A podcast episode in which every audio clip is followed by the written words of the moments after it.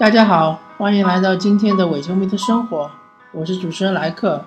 我们这档节目将和大家聊一聊有关足球、篮球以及生活本身的一些有趣的话题。啊，首先和大家打个招呼，嗯，因为奥运会最近是如火如荼进行着，但是我本人对于奥运会并没有太大的兴趣。呃，唯一可以提起我兴趣的，可能就是奥运会的篮球比赛。嗯，所以说，如果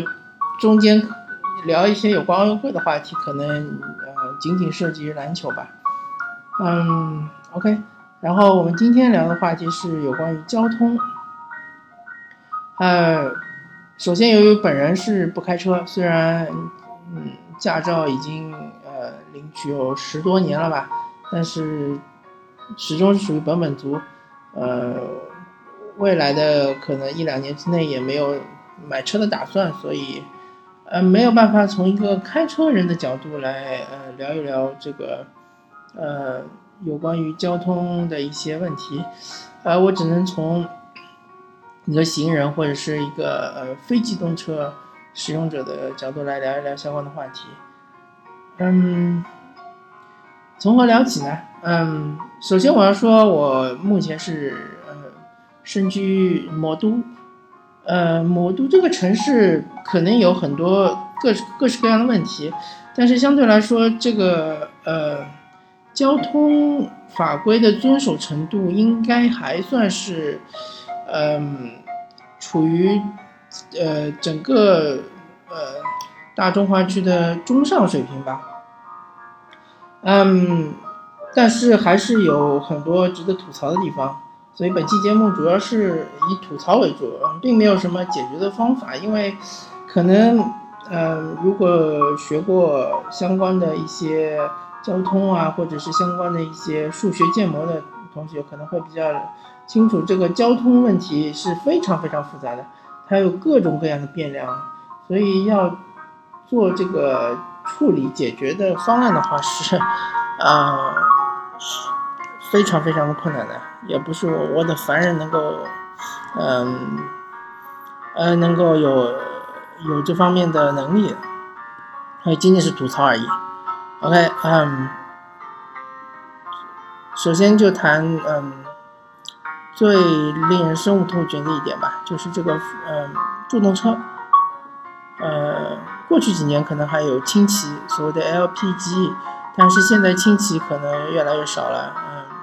但是助动车就是呃以电驱动的车，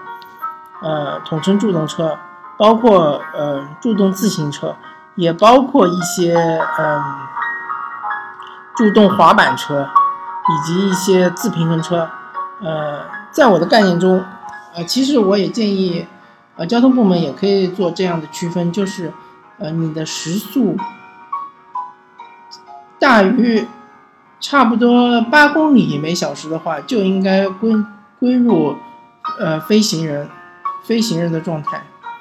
如果你的时速是低于，呃，最高时速吧，或者是。比如说低于六十公里或者低于八十公里，在八十公里和八公里之间，你就可以把它定义为非机动车。嗯，其中当然也包括自行车。OK，我要谈的问题就是说，嗯，在我经常经过的一一个路段里面，经常能够看到一些非机动车是在人行道上甚至逆向行驶，甚至他也不觉得他有违反交通法规，呃，他甚至还会后还会在后面按喇叭。意思就是说，你行人让一让，让我走，啊，我觉得这个是非常非常不可思议的，因为，呃，我们但凡是嗯读过交通法规的都知道，这个人行道上面是只能走行人，不能呃行驶任何非机动车，更何况你还是逆向行驶，那就是说，如果你遇到任何的呃撞倒行人，不管是什么原因，你都是全责的。嗯，同时这也是非常非常危险的，因为我们知道这个非机动车，特别是助动车，呃，时速还是很快的，而且这个质量大，刹车是很不容易的。嗯，当然，嗯，这些非机动车，呃，可能很多是，比如说送快递啊，或者是送外卖的，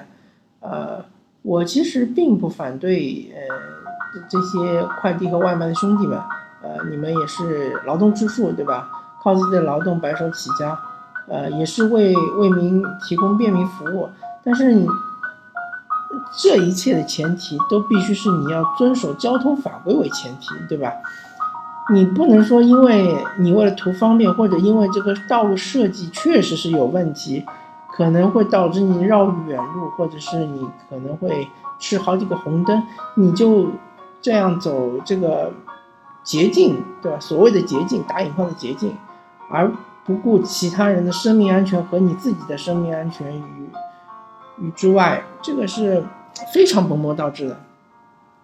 所以我急切的呼吁，嗯。大家或者说呃，首先，如果你是呃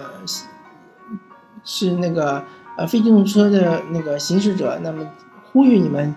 呃千万不要